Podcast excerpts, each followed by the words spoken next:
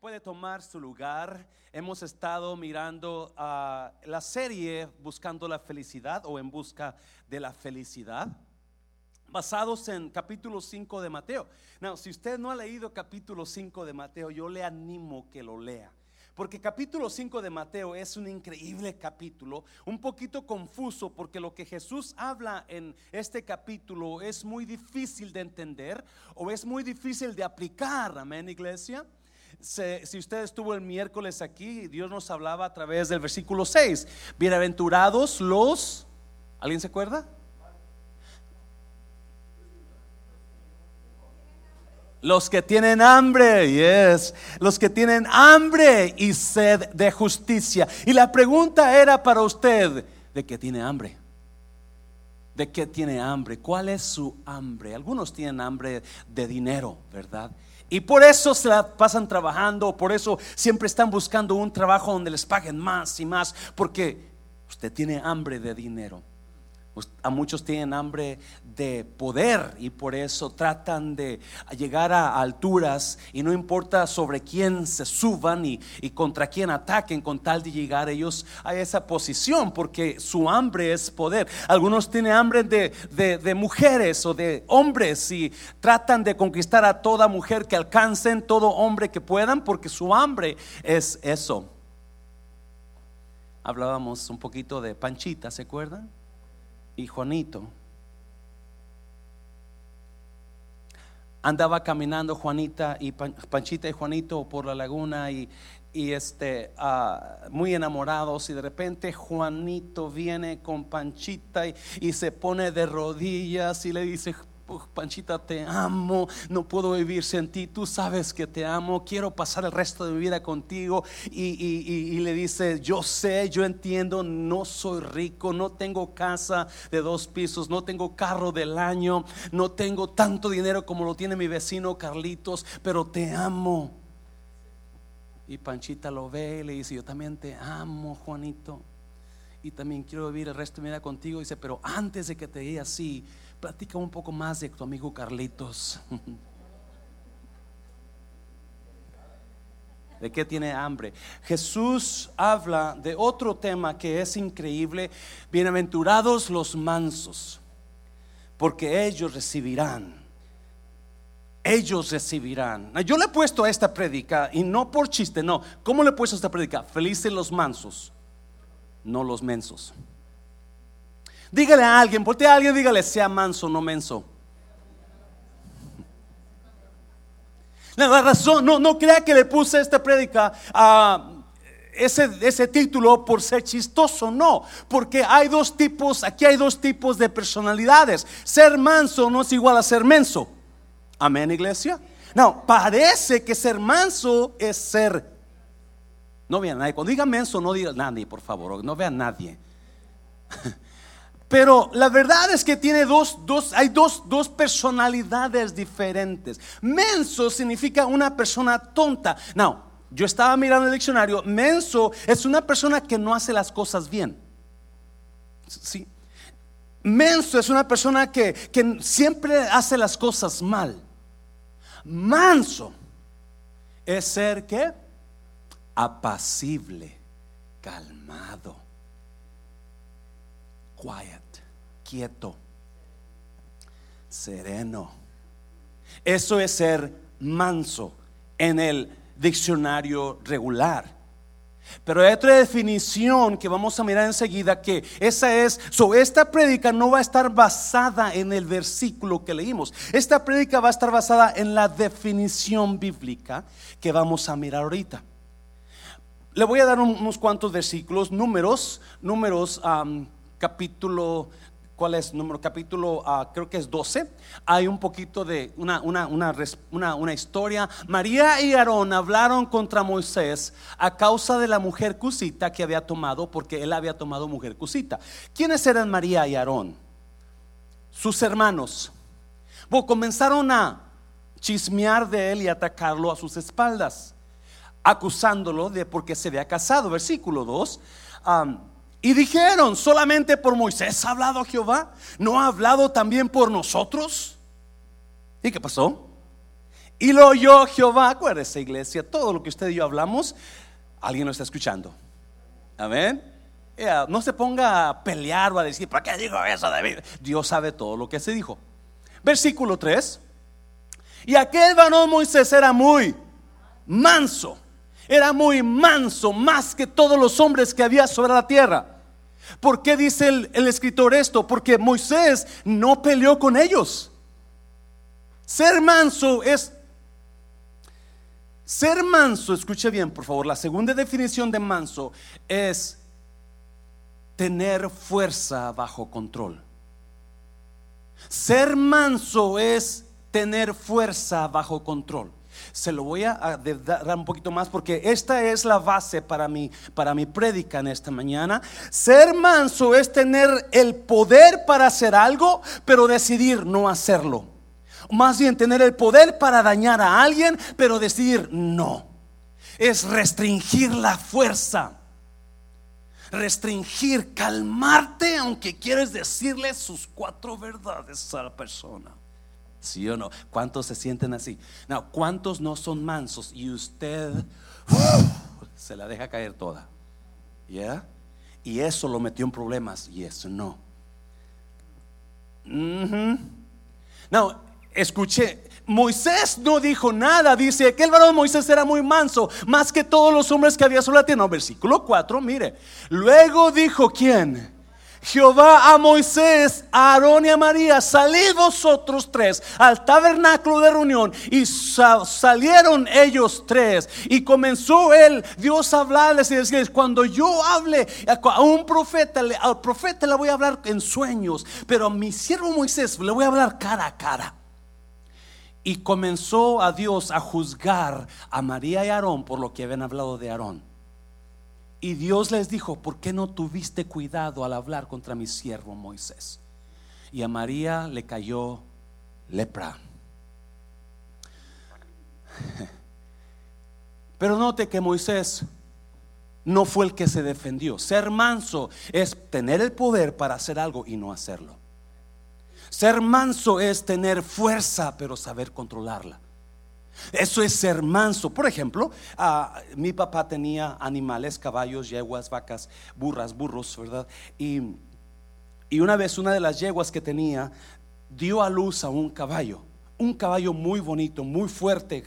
Ese caballo era blanco, total blanco y alto, grandote, era preciosísimo el caballo, pero estaba tan, tenía unos pechotes así que usted hasta me encantaba de esos, pero era bien, era súper, uh, súper bruto. ¿Alguien sabe lo que estoy hablando? Donde ese caballo nomás un, ruidito y salía disparado, ¿verdad? Y ese caballo tenía una fuerza increíble que cuando, cuando se le soltaba la fuerza, él, ese caballo arremangaba contra cercas y si había cercas de, de, púas, ¿verdad? Él no las brincaba, él se llevaba, él, él se las llevaba y arrancaba todo el cerco, se lo llevaba jalando. Todos, una vez agarró a un señor y lo arrastró, pobrecito señor porque tenía una fuerza increíble. No, el día que mi papá lo amansó, ese caballo cambió.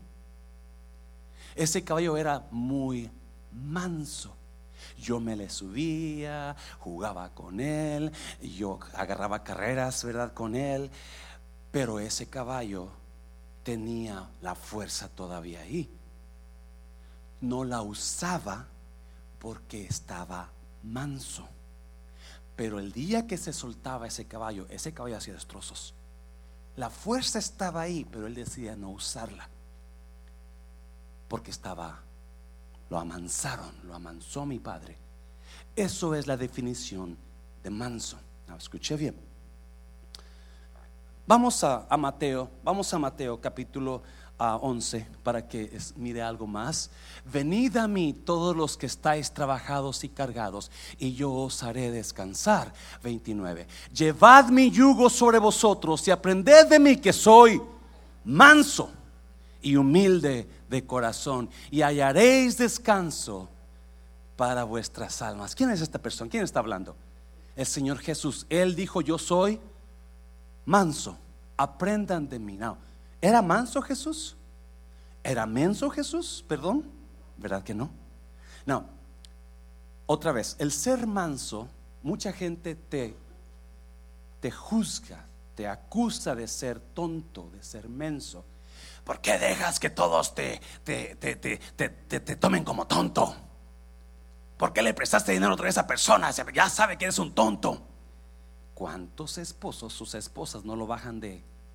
Mejor no digo nada, ¿verdad? Porque eso es para ellas o para ciertas personas. El ser manso es ser menso. Pero Cristo no era un menso. Si ustedes leen la Biblia, Cristo una vez llegó al, al templo y comenzó y agarró un látigo ¿Se acuerdan? Y comenzó a latigar a todos los que estaban vendiendo ahí animales y, todos los que tenían sus mesas de dinero vendiendo cosas que no deberían de vender. Y sacó a todo mundo y volcó las mesas enojado. Porque él era manso, pero no menso. Y hay una historia, Mateo capítulo 26, ah, algo increíble, es que es, ilustra lo que quiero estar hablando. Mateo 26, pero uno de los que estaban con Jesús, extendiendo la mano, sacó su espada e hiriendo a un siervo del sumo sacerdote, le quitó la oreja. Cuando fueron a apresar a Jesús, estaban sus discípulos con él y, vino uno de, los, de los discípulos de Jesús y, cuando miró el peligro, agarró la espada y le quitó la oreja al, al que iba con el sumo sacerdote, ¿verdad? Mira la respuesta de Jesús. Entonces Jesús le dijo, vuelve tu espada a su lugar porque todos los que tomen espada, a espada perecerán. 53. ¿Acaso piensas que no puedo ahora orar a mi Padre y que Él no me daría más de 12 legiones de ángeles? Una legión eran 6200 soldados, creo. Imagínense 12 legiones, cuántos miles de soldados. ¿Qué tenía Jesús? Él tenía poder, pero sabía controlarlo. Cuando alguien hable de usted, no regrese lo que están hablando de usted. O no, pues yo le saco sus trapitos al sol también. Eso no es ser manso, es ser tonto, ser menso. Por eso es importante que no les siga. Ah, no, hay personas que están completamente lo contrario a ser mansos. Son personas que son tontos, que quieren todo el tiempo pelear. Y van a provocarlo a usted y le van a decir algo de usted y, ellos saben cómo agarrarlo. They know how to get you. And they will tell you things just to get you. And once they get you, they're going to say, got him. Y usted que, ay, va con la finta y ya se metió en problemas y comenzó a, se bajó al nivel de ellos. Usted y yo no tenemos que hablar de otras personas mal. Usted y yo no maldecimos, nosotros bendecimos. ¿Me está oyendo? Usted y yo no nos bajamos al nivel de ellos, nosotros los subimos a nuestro nivel a ellos. ¿Me está oyendo, iglesia? eso es ser manso. Eso es ser manso. Le, doy esta definición de manso rápido porque mi prédica no se va a basar en la mansedumbre. Mi prédica se va a basar en la definición de manso bíblicamente. Y la definición de manso significa que tenemos fuerza bajo control. Somos mansos, pero tenemos fuerza bajo control. Jesús dijo, hey, Pedro, Pedro, pon tu espada para atrás porque yo tengo el poder para, para destruir a esta gente en un minuto, en un segundo. Pero decido no hacerlo. Pues, ¿qué se cree esa persona? Si yo también sé su pasado, le voy a decir a todo el mundo lo que he hecho. Hay gente que usa lo que conocen para dañar. Hay gente que usa lo, que, lo poquito que saben y a veces ni lo que no conocen para dañar. Porque a lo poquito que conocen le van a agregar un muchote que no es cierto. Y usted y yo no podemos, no, lo que tenemos nosotros lo detenemos de dañar porque somos mansos. No, escuche bien, por porque me impacta esto y me encanta lo que vamos a decir. Si soy manso, pero tengo poder reservado, entonces eso significa que hay dos personalidades en mí. Oh, nomás soy yo el único. Yo puedo ser manso, pero, pero a la misma vez puedo hacer, puedo ser menso. Yo puedo ser manso y detenerme de cosas o puedo hacer menso, puedo ser menso y hacer cosas que no debo de hacer. Porque ser menso es hacer las cosas mal. So, hay dos personalidades en mí. Hay dos personalidades en mí que y a, gente me está mirando ahorita como dice, yo no conocía a usted, pastor. Le tengo nuevas, yo he visto la otra personalidad de usted también. Oh, yeah, cuando no vino de buen humor y le gritó a su pareja bien feo y, yo lo miré y usted se quedó, me miró el pastor. Hay dos personalidades en nosotros escondidas. ¿Qué personalidad está trabajando en usted? ¿Cuál es la personalidad de usted? Porque si soy manso, pero Jesús dijo, hey, yo tengo poder, no tienes que defenderme tú, yo me puedo defender solo pero no me defiendo solo porque soy manso y decido no usar el poder que hay en mí y decido no usar la fuerza que hay en mí para poder dañarte. Eso es ser manso. No, menso.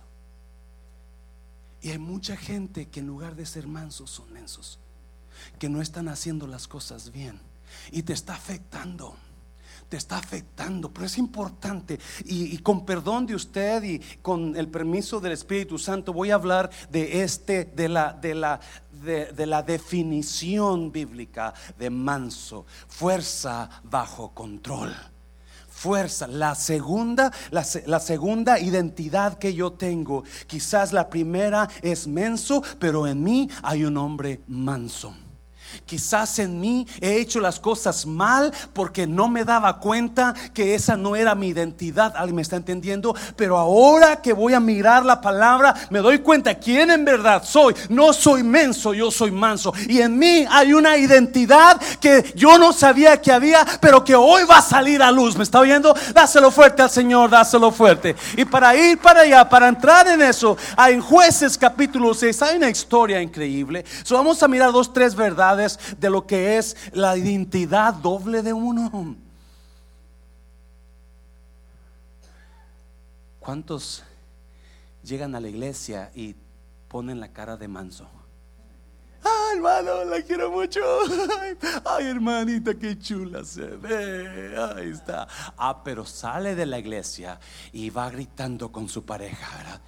¡Pum! La identidad doble salió. Porque tenemos dos identidades. Tenemos dos identidades, la de manso, la de menso. ¿Cuál está operando en usted? Dentro de usted viven dos personajes. Dentro de usted viven dos personajes. Now, escúcheme bien, you cada vez que Dios utilizaba a una persona, cada vez que Dios venía y tenía una relación con una persona, siempre venía y lo primero que hacía Dios, le cambiaba el nombre. Porque hay dos personalidades, manso y menso. La personalidad mensa de Abraham era Abraham, padre enaltecido. Pero vino Dios y le dijo a Abraham, ya no te llamarás Abraham, ahora te llamarás Abraham, que significa padre de multitudes.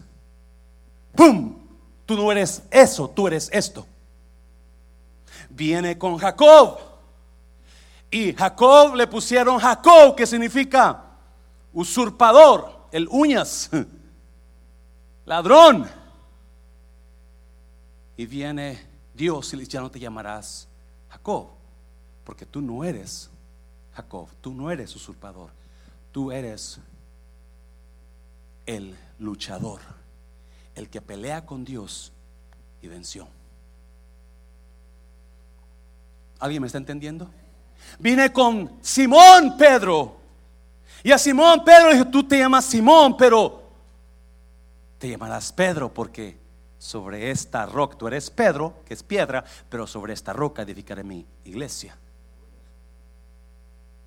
Cada vez que Dios venía y tenía un encuentro con alguien, cada vez que Dios venía y comenzaba a usar a alguien, a un ser humano, siempre venía y le daba el nombre correcto de lo que esa persona era. So, ¿por qué? Porque hay dos personalidades en usted y en mí. Y yo no sé si usted lo ha notado, pero para todo problema hay más de una solución.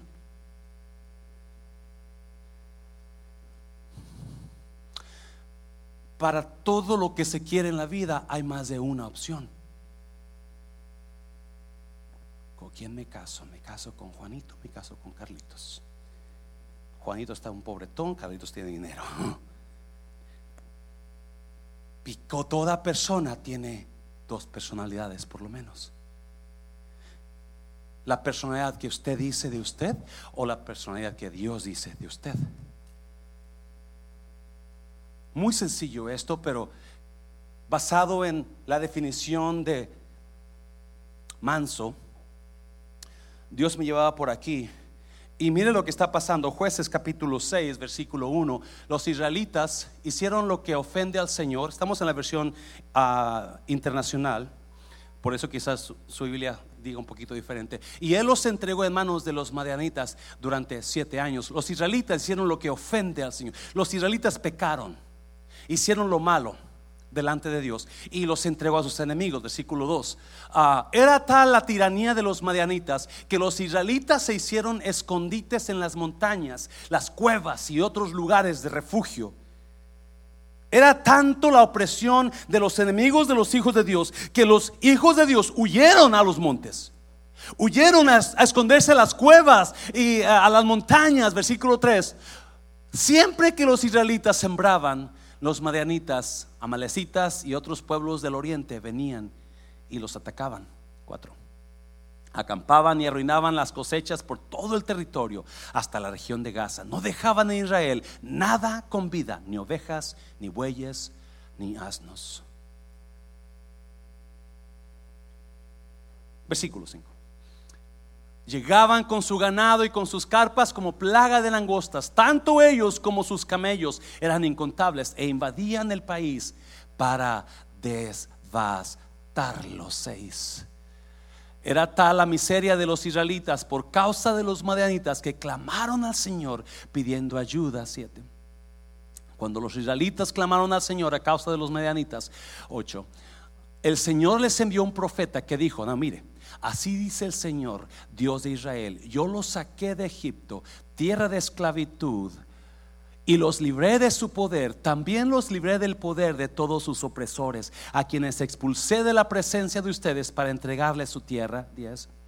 Les dije, yo soy el Señor su Dios, no adoren a los dioses de los amorreos en cuya tierra viven, pero ustedes no me obedecieron, ustedes no escucharon mi voz. Ustedes no escucharon mi consejo. No, escuche bien, por favor. El pueblo de Israel está viviendo uno de sus tiempos más horribles en la historia. Los madianitas vienen y le roban lo poquito que ellos tienen. Le roban sus cosechas, le roban sus ganados. ¿Y por qué le roban sus ganados? Porque el pueblo de Israel hizo lo malo. Porque el pecado los llevó para allá. Y ahora están clamando a Dios y Dios les manda un profeta que les recuerde, tú no escuchaste mi voz. Tú no hiciste lo que yo te dije. Ahora por eso los enemigos están tomando presión de tu vida. Escuche bien, por favor. Siempre que Dios te habla, Él espera que usted haga lo correcto. Dios nos va a enseñar con su palabra. Pero cuando no hacemos caso de su palabra, entonces lo que Dios va a hacer, Dios va a brincarse y va a traer una situación adversa a nuestras vidas. ¿Para qué? Para que entendamos que Él es Dios. La razón que Dios manda enemigos, no sé cuál es su enemigo en esta tarde, esa enfermedad o esa escasez económica o ese problema con sus hijos, no sé cuál es su enemigo, pero la razón que Dios manda enemigos a nuestras vidas es para que aprendamos y lo busquemos a Él. espero que lo agarre esta mañana. Porque cuando no escuchamos la palabra, agárrese porque viene lo siguiente. Escuche bien, el dolor que Dios permite nuestras vidas. Es el, es la bocina de Dios. Dios usa el dolor como su bocina. ¡Ey! Te estoy buscando, te estoy hablando, acomódate. Amén, iglesia. Pastor, esta no me está gustando mucho su predicación. La razón que Dios permite dolor es porque no escucha algo hicimos mal. Algo hicimos mal y después quedamos, estamos llorando, mejor no hable nada. Ahora Dios está trayendo algo en nuestras vidas porque nos quiere llamar la atención. So, por eso el profeta, vos no escuchaste la voz de Dios, ¿qué quieres? Hello.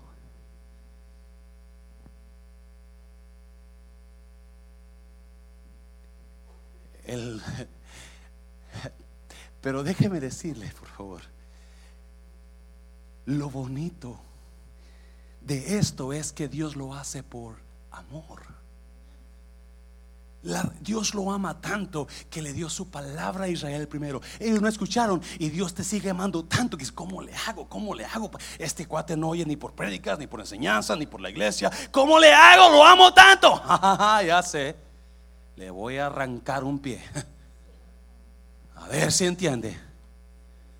Le voy a tener un poquito de dolor. A ver si agarra la onda. Porque lo amo. The reason God approves pain in our lives is because He loves you. He loves us. Pain is the megaphone of God telling you, hey, I'm here.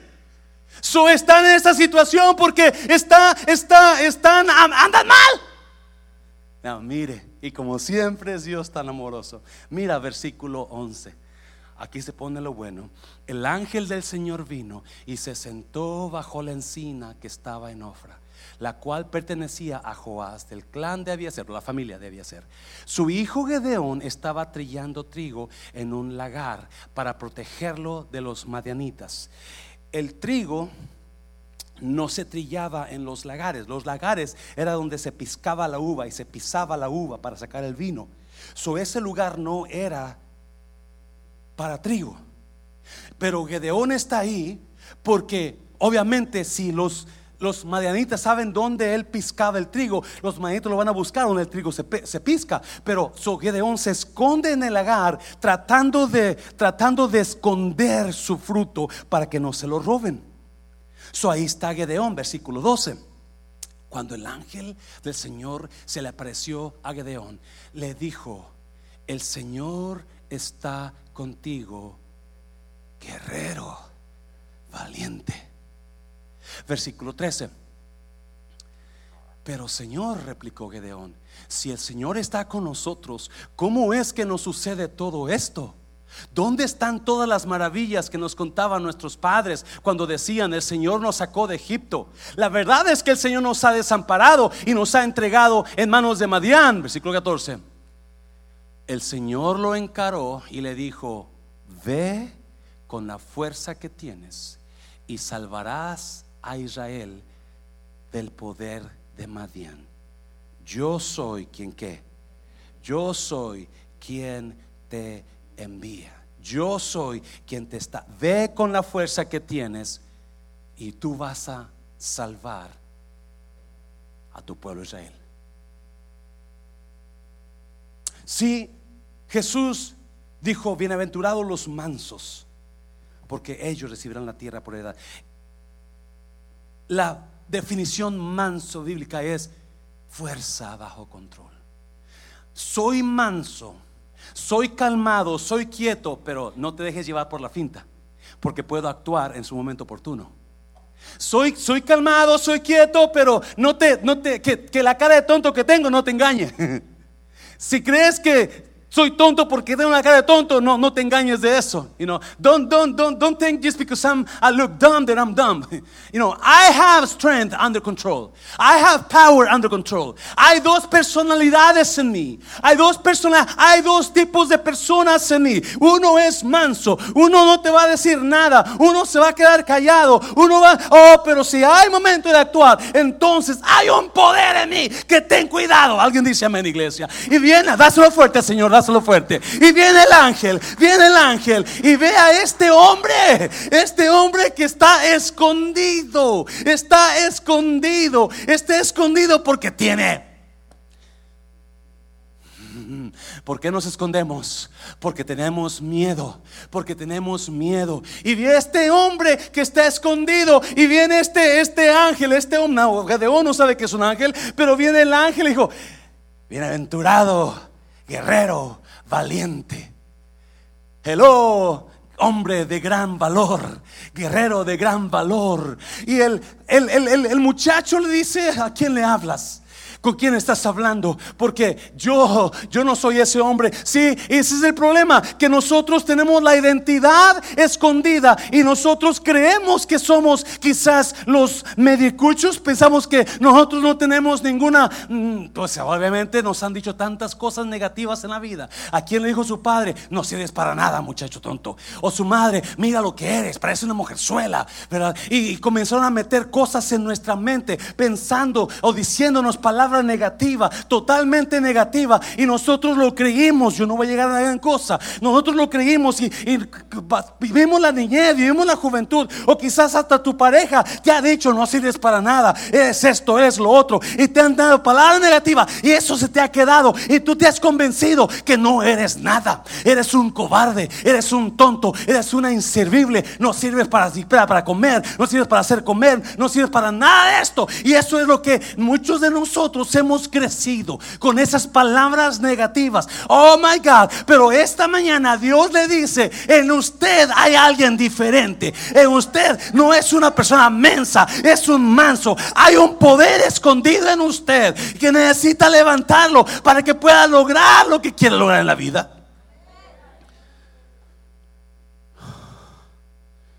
Hay dos personajes en usted hay dos personajes. Y Gedeón está, está con miedo, está en el lagar, escondido de sus enemigos. Y yo no sé si usted ha llegado a tener miedo de personas o miedo de situaciones, pero mientras los enemigos estén lejos, mientras los enemigos estén lejos, uno está contento. Pero cuando ves a tus enemigos, y cuando sabes lo que te amenazaron, o cuando sabes lo que te han diciendo de ti, o cuando sabes lo que están acusándote, entonces tú la mente te comienza a traicionar. ¿Alguien, ¿Alguien entiende lo que estoy hablando? Y comienzas a decir, oh my God, ¿qué van a hacer? Oh, ¿y qué tal si comienza otra vez a atacar? Y ese es Gedeón. Gedeón está escondido por los madianitas. Está escondido porque escuche bien, por favor, en su mente Gedeón es un campesino. Él es un campesino. Él nació para campesino y se va a quedar campesino. Él no puede, él no tiene escuela, él no tiene nada de esto, él se va a quedar campesino. Y él está hablando con este ángel y este ángel viene y le dice, hey, saludos guerrero valiente. Hey, ¿cómo está el gran guerrero? Y no lo está tratando de quedar bien con Gedeón. Él está hablando una verdad que Gedeón, desconocía. Se lo voy a repetir, porque yo sé que muchos no lo creen. El ángel no está tratando de hablarle, de hacerle la barba a Gedeón. El ángel está dándole una verdad a Gedeón que Gedeón no sabía. Porque para Gedeón él es un campesino. Para el ángel, Él es un guerrero valiente. Para Gedeón, Él se ve como un campesino miedoso. Para el ángel se ve, el ángel lo mira como un guerrero valiente. Y muchos de nosotros, ¿Y por qué? Escuche bien, por favor. Porque Gedeón se ve como un campesino miedoso, ignorante. Eso lo hace irse al lugar donde no debe de estar. Porque el trigo no se no se trilla en el agar, el trigo, el trigo se trilla en la era de trigo, ¿me, me está oyendo? Pero porque nosotros nos miramos nos miramos como personas ignorantes, tontas, amiedosas. Estamos operando en un lugar donde no debemos operar. Estamos operando en un lugar donde no debemos operar. Estamos actuando de una manera que no debemos actuar. Alguien está aquí, iglesia. Porque no miro lo que yo soy. No miro lo que en verdad yo soy. Yo miro como yo me soy. Yo miro como yo me soy. Oh, peor poquito. muchos se ven como lo que la gente dice que son. Y la gente te va a mirar de muchas maneras. Me está oyendo. El problema es que hemos, hemos creído lo que dicen los demás de nosotros. Y estamos destruidos emocionalmente. Estamos tirados porque me han hecho tantas cosas negativas que yo lo he creído y ya no estoy ah, ya no estoy operando en el lugar donde debo de operar, ya no estoy actuando como debo de actuar, ya no estoy hablando como debo de hablar porque la gente ha dicho tantas cosas negativas de mí y ahora me lo he creído, pero Dios dice, "No, no, no, tú no puedes estar en ese lugar. Ese lugar no es para ti, porque tú no eres campesino miroso, tú eres guerrero." Oh my God, oh my God. Sálgase del lagar y tome su lugar donde usted debe de estar.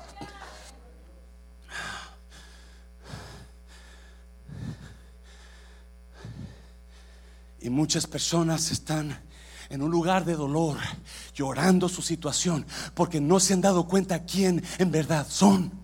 Usted se quedó, usted piensa que es un menso, cuando usted no es un menso, usted es un manso. Y el ser manso no significa que no tengo poder. Yo tengo poder para hacer cosas y tengo poder para decir cosas. Pero no las digo porque soy manso. Y déjeme decirle, como pastor, uno se da cuenta de tantas cosas de la gente. Pero Dios me libre de decir algo negativo de usted. Me está oyendo porque no somos mensos. El hablar de los demás es ser menso. Y nosotros somos. Y Gedeón está operando Oh my God, oh my God, oh my God, oh my God. No sé si usted se da cuenta de lo importante que es esto. Porque mientras usted no se ve, hablando de caballos, mi papá era un domador de caballos. Él se le subía y, los caballos reparaban y, y yo era un miedoso de caballos. Yo nunca fui jinete como él. Me encantan los caballos, no me entiende. Yo corro, pero yo no los amanso. No, no me pide que me suba un caballo bruto, ni tampoco a una, un becerro, ni nada de eso. No, no, no. Pero cuando le amansaba un caballo, no sé si alguien aquí ha amansado caballos o ha visto caballos que están recién amansados.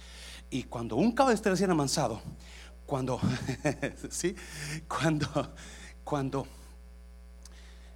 el domador los va a montar otra vez, ese caballo está.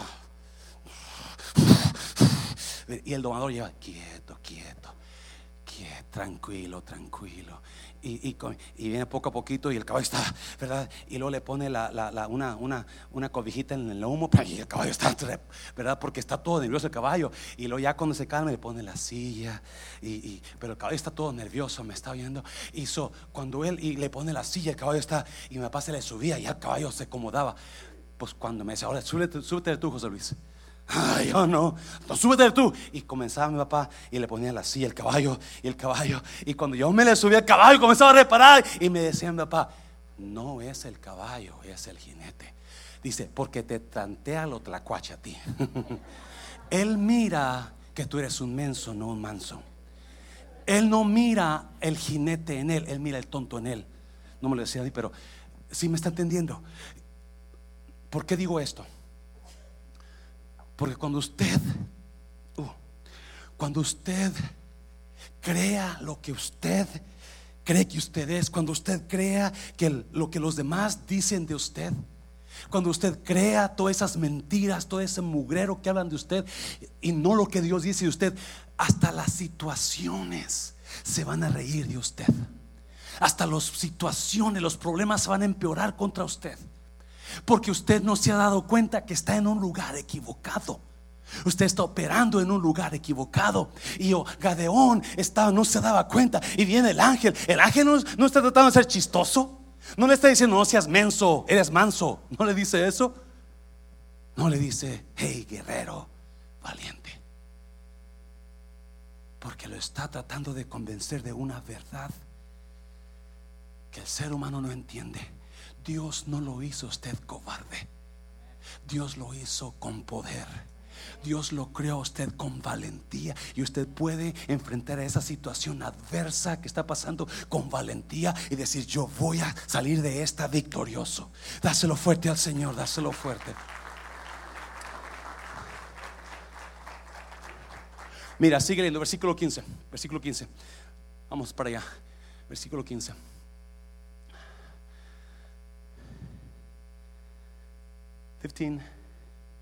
Pero Señor, objetó Gedeón, ¿cómo voy a salvar a Israel? Mi familia o mi clan es el más débil de la tribu de Manasés y yo soy el más insignificante de mi familia. 16. Oh, 6, ¿verdad? Dios le habla y le dice, tú vas a salvar a tu pueblo. Y Gedeón comienza a hablar. Primero le dice Gedeón, si Dios estuviera con nosotros, no nos vendrían estas cosas. Lo leyó, ¿verdad? Versículo 13 por allá, 12. Si Dios estuviera, ¿dónde está Dios en esta situación? Si quiere lo ve después. ¿Dónde está? Sí. Número dos, no puedo confiar en quien siento que yo soy. No puedo confiar en quien siento que yo soy. ¿Por qué?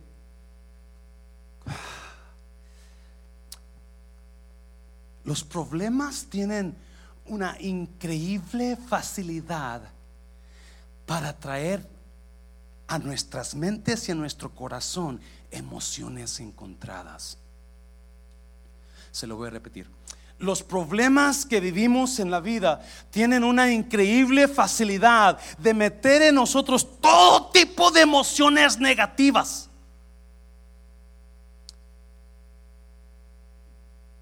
Cuando yo no tengo dinero para pagar la renta, es cuando yo comienzo a dudar, ¿dónde está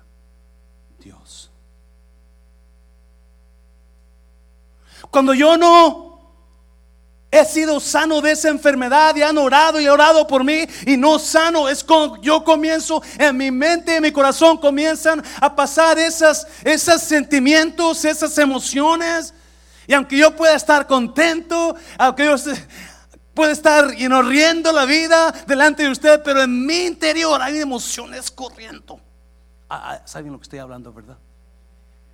Cuando yo escucho el ataque de personas y como que a esas personas les va mejor y más y más mejor, y yo digo, pues Dios, ¿dónde estás? ¿Por qué no les cae un rayo y se abra la tierra y se los traga? ¿Verdad? No es cierto, no es cierto. Comienzo en mí un montón de emociones negativas. Es cuando comenzamos a pensar, ¿dónde está Dios? En esta situación. Y es lo que Gedeón está diciendo. Está dejando que sus emociones controlen su identidad. Está dejando que sus emociones controlen quién es Él. Él no es el menso que piensa que es, Él es el manso que Dios dice que es.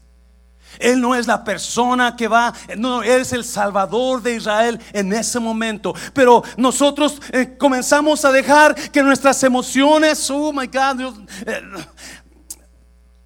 Tanta persona que deja que sus emociones lo controlen. Personas increíblemente usadas por Dios. Personas increíblemente con, con, conocimiento increíble de Dios. Personas que usted quizás admiraba o admira por, por tanto tiempo. Pero una vez que usted deje que sus emociones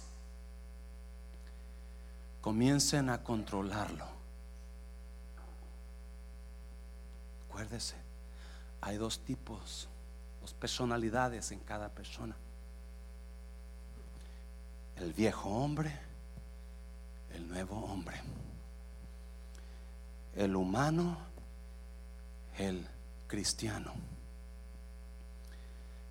el gusano y la mariposa. Y cuando digo gusano y mariposa no es porque estoy tratando de ofenderlo, es porque cuántos saben que cuando uno evoluciona, cuando la mariposa, el gusano evoluciona, se convierte en una mariposa. Pero hay dos, y muchos decidimos quedarnos como gusanos en lugar de volar como mariposas. Muchos quedamos, dejamos, nos congregamos y nos juntamos con gente que anda entre los gusanos y nos convertimos en gusanos como ellos. Muchos dejamos que la, que la situación nos, nos, nos las, las, emociones nos controlen y comenzamos a, en lugar de volar alto, comenzamos a, a regresarnos a andar, you know, arrastrando con los gusanos. Y acuérdese, hay gente que cuando van a hablar con usted lo van a convertir en una mariposa, que lo van a empujar hacia arriba a volar. Pero hay gente que cuando habla con usted lo van a tumbar con los gusanos, lo van a confundir con un gusano y usted se va a quedar. Y mientras más usted se junte con ese tipo de personas, más va a andar entre los gusanos usted. Y no se va y va a estar ahí en ese lugar escondido, no en su lugar. Porque usted escucha las emociones de su corazón que le dicen, hey, tú no eres un manso, tú eres un menso, tú no vas a poder, tú no eres esto, tú, tú, tú, ¿quién te crees que eres? ¿Quién piensas que tú eres? ¿Tú crees que puedes manejar la iglesia y el restaurante? ¿Tú qué crees? Tú ni siquiera terminaste la primaria, tú ni siquiera estás casado para que te apoyen, tú ni siquiera tienes gente suficiente capaz para que te ayude. Y comienza tu mente, y comienza tu mente a darte, y las emociones comienzan. Y es lo que Gedeón, y Gedeón está comenzando a hablar y decir: Mi familia es la más pobre, mi, yo, mi, mi yo soy más chico, yo no puedo, yo no tengo esto. Y Dios le dice, ve con tu fuerza. ¿Lo leyó? Ve con tu fuerza. Esa fuerza que estaba escondida. Esa fuerza que tú no habías usado. Ese poder que tú tenías detenido ese poder que tú tenías ahí guardado. Escuche bien, iglesia, escuche bien, por favor. El mundo de restauración tiene gente tan capacitada para llevar a esta iglesia a otros niveles, pero no se han dado cuenta porque están viviendo en su identidad negativa. Están viviendo y no se dan cuenta lo que Dios tiene en ellos. Y yo le aseguro, este año 2020, usted va a ver nuevos ancianos en la iglesia, va a haber nuevos líderes, nuevas mujeres, nuevos hombres levantándose, porque se van a dar cuenta que Dios los quiere usar. Se van a dar cuenta que ellos no son lo que ellos pensaban que eran. me está oyendo iglesia. No, no, a mí no me importa qué dicen los demás que soy yo. A mí no me importa qué me dicen mis emociones que soy yo. A mí no me importa qué dice la gente que soy yo. Pero lo que me importa es saber que Dios dice de mí. Y Dios dice, tú eres esforzado guerrero. Guerrero valiente. Levántate y salva a Israel. Dios te ha escogido. Oh. Pero una vez, escuche bien, ah, yo no sé cómo quiero hablarle para que entienda cuando su cuando llegue un pensamiento negativo en usted basado en una emoción. Si usted se sintió porque alguien le dijo algo, o usted miró a alguien hacer algo, o si usted escuchó algo de alguien, o si usted sintió raro ese día, es una emoción que, y, mucha gente se basa en esa emoción o esas emociones negativas para sacarlo de su destino. Se lo voy a repetir, por favor. Cada uno de nosotros tiene un llamado. Cada uno de nosotros tiene un destino en Dios. ¿Me está oyendo iglesia? Cada uno de nosotros tiene un plan de Dios para esta vida. Y nosotros no entendemos eso porque obviamente ni siquiera pensamos que podemos porque nos creemos mensos y no mansos. Y cada vez que usted le haga caso a sus emociones, sus emociones lo van a sacar de su destino. Sus emociones lo van a sacar de ese matrimonio que Dios le dio. Sus emociones lo van a hacer que usted pierda ese ministerio que Dios le dio. Sus emociones lo van a hacer que usted pierda ese trabajo que Dios le dio. Porque sus emociones son mentirosas. Y cada vez que usted siente, es que yo siento, pues yo siento que ese hermano no me quiere, pues sus emociones le están mintiendo. Yo siento que a mí nadie me quiere aquí en esta iglesia. Sus emociones están mintiendo. Sus emociones están basadas en su realidad de usted aquí, no en la realidad de Dios. Sus emociones están basadas en su experiencia de usted, no en el destino de usted. Sus emociones nunca van a triunfar en la vida con usted. Sus emociones siempre lo van a llevar a la derrota. Lo que usted sienta por emoción. Es que yo siento que yo quiero esa mujer, pastor, pero tengo a mi esposa acá y que yo quiero aquella. Mentira. Siempre lo van a derrotar. Es que yo siento que en esta iglesia nadie me quiere yo mejor me voy a otra iglesia. Mentira. Sus emociones lo van a y hay gente moviéndose de lugar de matrimonio en matrimonio, de lugar en lugar, de iglesia en iglesia, de trabajo en trabajo, porque le hicieron caso. Alguien me está entendiendo de ministerio en ministerio porque le hicieron caso a sus emociones. Y sus emociones siempre lo van a mentir, siempre lo van a falsificar la verdad, porque eso es, es una verdad falsificada, más bien una mentira encubierta. Eso es la emoción lo van a hacer sentir tantas cosas y usted está derrotado. Hazlo fuerte al Señor, hazlo fuerte.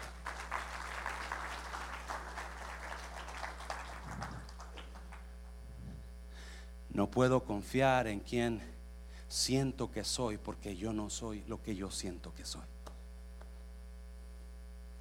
Yo soy lo que Dios dijo que soy. No puedo creer lo que usted dice que soy, porque no soy lo que usted cree que yo soy. De los dos lados. Ni soy tan tan ni muy muy. ¿Alguien escucha eso? Ni soy el gran pastor que usted quiere o la gran persona que usted piensa que soy, ni soy el peor de los hombres como usted piensa que soy. Yo soy lo que Dios dice que soy. y muchos estamos en el lugar equivocado, actuando en el lugar incorrecto, posicionados en un lugar equivocado por el miedo y por la, la, falsa imagen que tenemos de nosotros.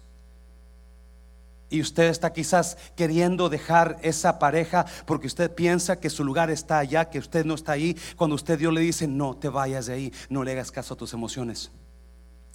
No, ya voy a terminar. No, mire, vamos a seguir leyendo. Vamos a seguir leyendo.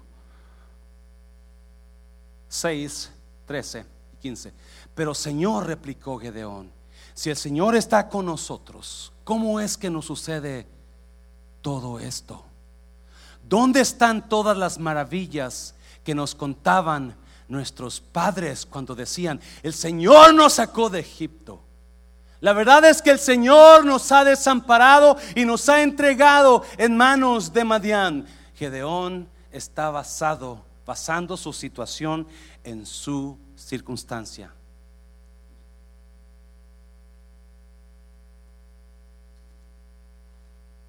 Él no se da cuenta que, no quiere reconocer que la razón que está así es porque, ¿qué? Dice el versículo 1, pecaron contra Dios. Siempre queremos culpar a alguien más el versículo 1 del capítulo 6 dice que ellos pecaron, hicieron lo malo delante de Dios. Y por eso Dios los entregó.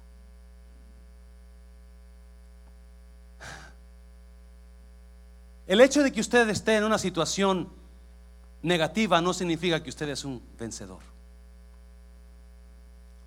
El hecho de que usted esté pasando una situación adversa ahora no significa que Dios tenga mejor futuro para usted. La razón que vino el ángel a hablar con Gedeón es para decirle, acomódate. La razón que vino el ángel para hablar con Gedeón no es para revelarle quién era él.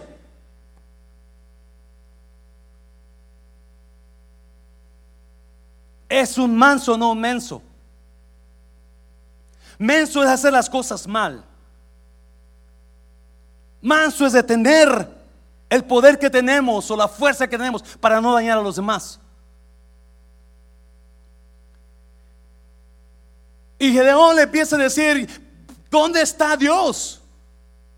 ¿Dónde está Dios? Versículo 14. ¿Dónde está Dios? Versículo 14. Mira lo que dice, le dice el Señor. El Señor lo encaró y le dijo, ve con la fuerza que tienes y salvarás a Israel del poder de Madián. Yo soy quien te envía. Versículo 15. Pero Señor, objetó Gedeón, ¿cómo voy a salvar a Israel? Mi clan es el más débil de la tierra, de la tribu de Manasés. Y yo soy el más insignificante de mi qué? De mi familia.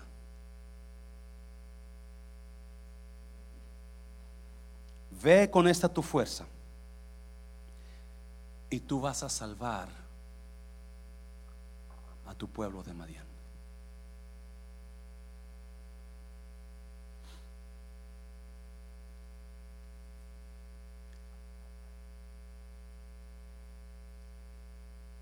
Dios quiere que usted se dé cuenta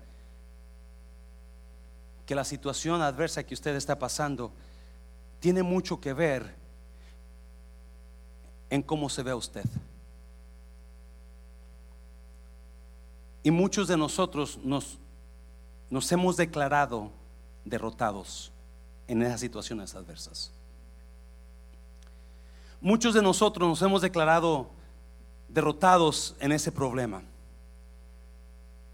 Porque Gedeón se sentía así. Y vino el ángel y le dice, tú eres guerrero valiente, Gedeón. Escuche bien. Pero cuando Gedeón empieza a argumentar contra Dios, Dios le dice, ve con esta tu fuerza, porque yo estaré contigo.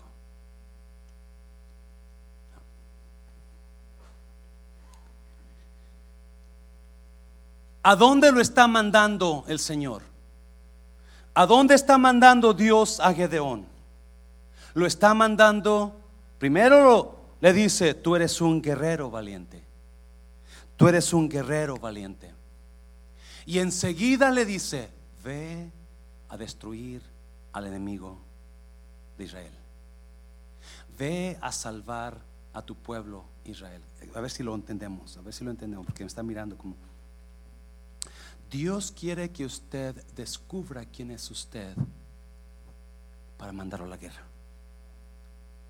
Dios quiere que usted descubra quién es usted para que comience a pelear. No me entendió. Dios está buscando la identidad correcta de usted y le quiere hacer mirar quién es usted, porque hay un pleito que pelear, hay una guerra que ganar, me está oyendo, hay una situación en su casa, hay una situación en su iglesia, hay una situación en su familia y Dios le está diciendo, yo te he empoderado, yo te he dado lo que tú necesitas, por eso ahora, ahora que sabes quién eres, ahora vete a la guerra, ya no va a ser fácil, va a ser difícil, porque vas a tener que pelear, al me está viendo iglesia, y ese el problema que no entendemos que cuando nosotros encontramos nuestra identidad, vamos a tener que pelear por ella. Me está oyendo, iglesia. Dios está buscando personas que ellos se levanten y sepan quiénes son, porque hay guerras que ganar, hay batallas, hay batallas que tenemos que pelear para poder salir adelante en lo que está Él ha puesto nosotros. Alguien, alguien está entendiéndome.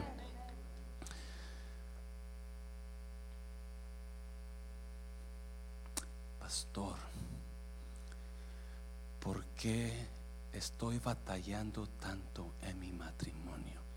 Porque usted no se ha dado cuenta quién es usted. Y una vez que usted se dé cuenta quién es usted, usted va a tomar esa identidad y va a tener que pelear contra esa situación y va a tener que guerrear. Dios no nos pone aquí para que usted se encuentre la identidad y todo se vuelva color de rosa. No, no, no. La razón que hay tanta guerra en la iglesia es porque Dios nos ha mandado a pelear. ¿Me está oyendo, iglesia? Dios nos ha mandado a guerrear. Oh my God, oh my God, oh, no sé si lo entienda. Lo más fácil o la gente normal, la gente común, lo que hacen primero, se declaran en derrota. ¿Y sabe cómo se declaran en derrota? Se declaran derrotados cuando huyen de la situación. Se declaran derrotados cuando deciden dejar la guerra. Alguien está aquí, mi iglesia. Se declaran derrotados cuando deciden ya no pelear. Eso es declararse en derrota, porque es lo más fácil de hacer. Es lo más fácil declararte en dejar de pelear, dejar de luchar, dejar de venir a la iglesia, dejar de enfrentar la situación. Y Dios, no, no, no, no, no. Dios no está buscando a usted porque hay una guerra que ganar, hay una guerra que pelear. ¿Me está oyendo, iglesia? La razón que Dios quiere que usted sepa quién es, porque quiere que tome control de esa guerra y agarre fuerza y diga: Yo voy a pelear la batalla, yo voy a ganar esta guerra. No voy a dejar que esto, que el enemigo me gane a mí, me quite lo que tengo, me quite lo que Dios me ha dado. No, le voy a dar en la torre. ¿Me está, porque era lo que estaba haciendo Madián. Madián venía y le quitaban las ovejas, los animales, la cebada, el trigo, se llevaban todo. Me está oyendo, iglesia. Y ahora está, está Gedeón y Dios le dice: Necesito que vayas a parar eso. Ve a parar y deja, no dejes que ya se roben lo que yo les he dado a ustedes. Oh my God, yo no sé si alguien está entendiendo. Y hay gente perdiendo. El enemigo le está, está quitando matrimonios, le está quitando hijos, le está quitando paz, porque usted no quiere pelear y porque ustedes se le hace muy duro, es que ya no puedo pelear, es que ya, ya me cansé de pelear, es que ya me cansé de lo mismo, pastor, ya no puedo seguir peleando y, muchos deciden dejar la guerra, dejar la guerra. No, la razón que Dios le habló a Gedeón, escuche bien. Oh es porque Dios sabía que Gedeón tenía lo que se necesitaba para ir a guerrear contra el enemigo. Ve con esta tu fuerza. Tú tienes lo que tú necesitas para pelear contra ese enemigo. El problema es que te estás escondiendo. No quieres pelear Estás operando del lugar incorrecto. Estás escondido peleando con, como tú te ves, no como Dios te ve. Estás operando con tus fuerzas propias. La razón que Dios nos revela quiénes somos y nos da, nos da la función, nos da el llamado, nos da la situación, es porque Él puede confiar en que nosotros podemos ganar la, la, la, la batalla. Se lo voy a repetir. Dios nos da problemas. Dios nos mete en situaciones, Dios nos mete en guerras, Dios nos mete en problemas porque Él está confiando en que nosotros podemos. ¿Por qué estoy pasando esto, pastor? Porque Dios sabe que usted puede. El problema es aquí. ¿Puede confiarle a Dios? ¿Puede confiarle Dios en usted? ¿Puede confiar Dios que usted va a hacerlo? ¿Puede confiar Dios en que usted va a pasar? No, cuando Dios le dio la, la, la, la asignación a Gedeón, le dijo, ve y tú vas a ganar. Yo voy a ir contigo, Gedeón. ¿Y sabe qué pasó? ¿Sabe qué pasó? Enseguida Gedeón comenzó a declarar guerra y llevó sus ejércitos, 30 mil personas, ya terminó, 30 mil personas. Y cuando estaban ahí en la, listo para la guerra, Dios le dijo, son muchos Gedeón, son muchos. Di que los que tengan miedo y se acaban de casar, que se vayan para su casa. Y se fueron un montón de gente, quedaron 10 mil. Dios dijo otra vez, Gedeón, son muchos todavía. Llévalos al río. Llévalos al río. Y ahí van a tomar del agua. Los que tomen con el agua como los perros, mándalos a la casa. Pero los que tomen, se lleven el agua con las manos a la boca y estén listos, a esos guarda los 300. 300 era nada más. Y la historia dice que esa guerra de Gedeón fue la guerra, una de las guerras más increíbles que con tan poquita gente pudo vencer Gedeón a millares de gente, enemigos. ¿Por qué? ¿Por qué? Porque Dios confió en que, que Gedeón podía. ¿Qué guerra está pasando usted que usted no quiere pelear? Porque no se cree capaz. Qué negocio quiere comenzar usted, pero usted no lo ha comenzado porque no cree que pueda hacerla. ¿Qué proyecto usted quiere usted hacer, pero no lo ha hecho porque usted no se siente capacitado? ¿Qué ministerio usted anhela, pero usted no se anima porque usted piensa que no tiene lo que necesita? ¿Qué es lo que usted quiere hacer este año y usted no puede, no lo ha hecho? Ya tiene años y años con eso mismo, esos planes. Y no lo ha hecho porque usted no se confía en usted. Dios le dice a Gedeón, guerrero, valiente, póngase de pie. Póngase de pie.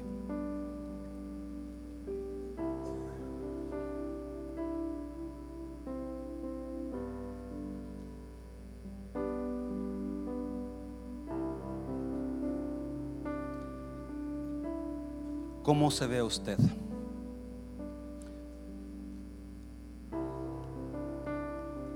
¿Se ve derrotado como Gedeón?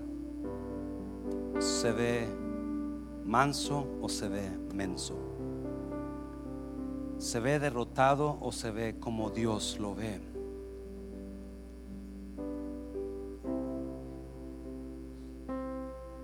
Mucha gente lo va a mirar una manera increíblemente horrible. Lo van a ver como el peor de las personas. Lo van a ver como lo más horrible de las personas. ¿Cómo se ve usted? ¿Cómo cree que Dios lo mira a usted? ¿Cómo cree que Dios lo ve?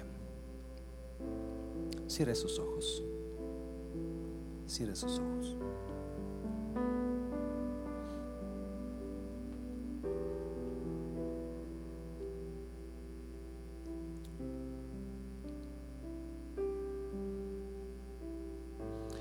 Dios lo miró tan importante a usted que dice la Biblia que dejó su trono, dejó el cielo, dejó la gloria para venir a morir por usted.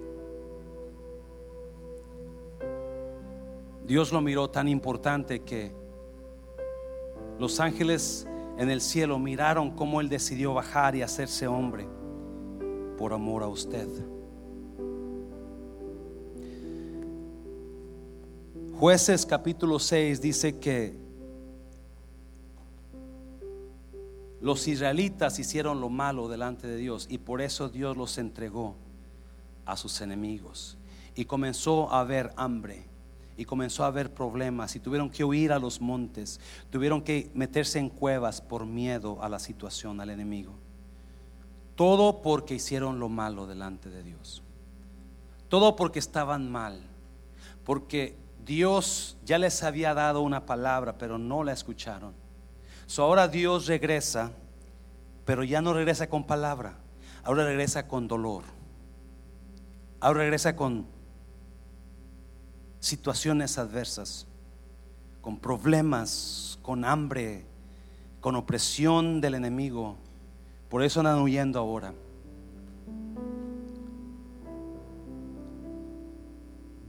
¿Qué situación está usted pasando en esta mañana que quizás usted sabe que es la consecuencia de lo que pasó ayer, lo que usted hizo? ¿Qué situación está viviendo en esta mañana donde usted sabe que necesita ponerse bien con Dios? ¿Qué situación está viviendo ahora usted que no lo esa situación no lo hacen, no hace que usted se vea como Dios lo ve, usted se ve como la persona que anda haciendo esas cosas malas. Le tengo nuevas, Dios lo ve tan valioso como siempre, pero no le agrada lo que anda haciendo. Y Dios le dice en esta mañana,